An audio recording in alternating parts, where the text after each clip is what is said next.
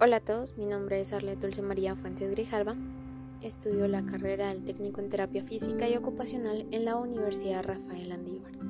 El objetivo de este podcast es lograr profundizar qué es la terapia física y ocupacional desde un punto informativo para que se pueda comprender posteriormente mi punto de vista personal. Empezaremos describiendo entonces conceptos importantes. Según la OMS, la fisioterapia es el arte y la ciencia del tratamiento por medio del ejercicio terapéutico, calor, frío, luz, agua, masaje y electricidad. Además, la fisioterapia incluye la ejecución de pruebas eléctricas y manuales para determinar el valor de la afectación y fuerza muscular, pruebas para determinar las capacidades funcionales, la amplitud del movimiento articular y medidas de la capacidad vital, así como ayudas diagnósticas para el control de la evolución.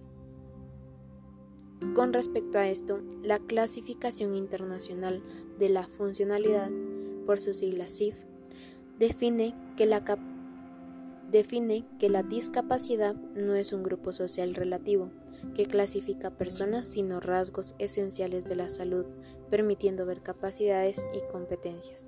Para esto, la terapia física y ocupacional abarca grandes campos y técnicas de tratamiento para ayudar a las personas.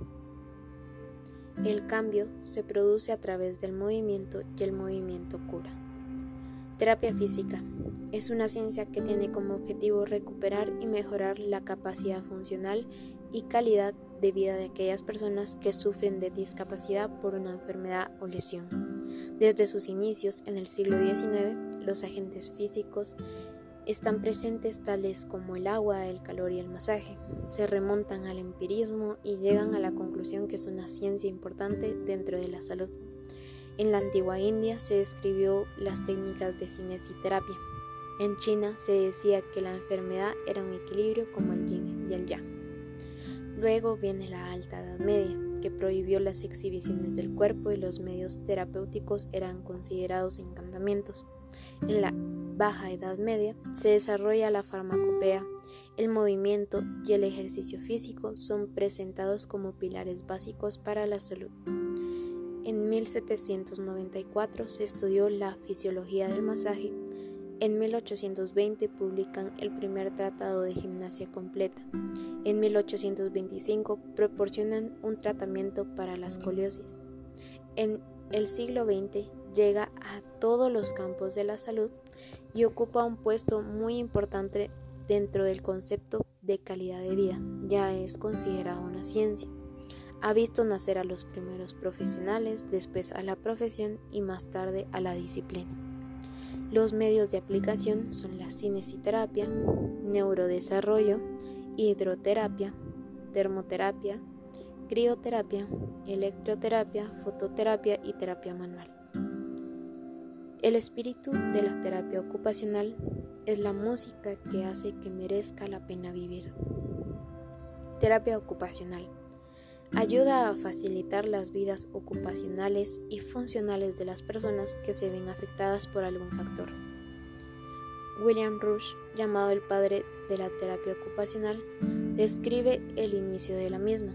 Los fundadores creían fuertemente en la veracidad de la terapia ocupacional ellos fueron Eleanor Clark, George Edward, Susan Koch, Jason y Thomas Bessel y William Rush.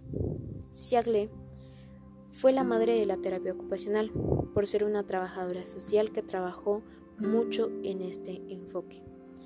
Johnson, ex maestra de artes, fue una defensora del uso de la artesanía manual en la terapia ocupacional. Ella los ayudó a recuperar su autoconfianza, reorientar sus pensamientos y fortalecer su cuerpo mediante el uso de ejercicio físico graduado. Kidner daba una esperanza para los soldados a que volviera al trabajo o adquirir una profesión. En los albores del siglo XX, los fundadores reconocieron que no era posible estudiar los efectos de la terapia ocupacional y se dijo que se reconoció la complejidad, más eso permitía a las personas adaptarse a los problemas de la vida. Después de la Primera Guerra Mundial, el desarrollo de la terapia ocupacional entró relativamente despacio. Hasta la Segunda Guerra Mundial, en 1941, se necesitó más, más terapeutas que médicos para entender a las personas afectadas.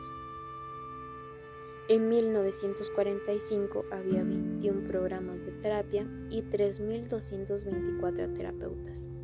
En 1960, la, la profesión de la terapia ocupacional se dividió en discapacidades físicas y disfunción psicosocial y la pediatría. Reilly criticó el movimiento que se alejaba de la ocupación. Solo entonces la profesión puede cumplir la misión verdaderamente y grande de los fundadores, que el hombre a través del uso de sus manos reciba energía de mente y voluntad para influir en el estado de su propia salud. La recién decisión de que la terapia ocupacional se convierta en una profesión que requiera un grado de maestría para el ejercicio de nivel inicial significa que los terapeutas ocupacionales estarán mejor preparados para conducir al futuro de la profesión en la creación de la práctica centrada en la ocupación y basada en la evidencia. Desde entonces, nuestro rol es desempeñar un medio interno y social, evaluando y, y planteando medios de intervención preventivos, terapéuticos como competencias de, competencias de acción, de atención, praxis manual, recepción, patrones funcionales de movimiento, actividades de la vida diaria, patrones globales de movimiento, actividades de la vida diaria instrumentales, inserción laboral y educativa, deporte adaptado y juego terapéutico, con competencias ocupacionales como el autocuidado, productividad, relaciones sociales, espiritualidad, sexualidad, manejo de tiempo libre. La verdadera inclusión se logra cuando el mundo no se asombre de ver a una modelo con síndrome de Down. ¿Qué es para mí entonces la terapia física y ocupacional? ¿Qué sentido tendría describir cada una de estas ciencias con todos los sucesos a lo largo de la historia y personas que fueron importantes si durante este proceso no hubiera aprendido algo y así apasionarme por la profesión que me hace feliz? y más que para mi propio beneficio es para mis pacientes, la satisfacción de ver caminar de nuevo, que la persona pueda tener una inserción laboral, lograr una inclusión idónea, no será para mí reconocimiento y eso es lo que la terapia física y ocupacional no significará un trabajo para mí, será un estilo de vida donde podré ver algo que con el dinero no se puede comprar, la alegría y la autorrealización de cada uno de mis pacientes.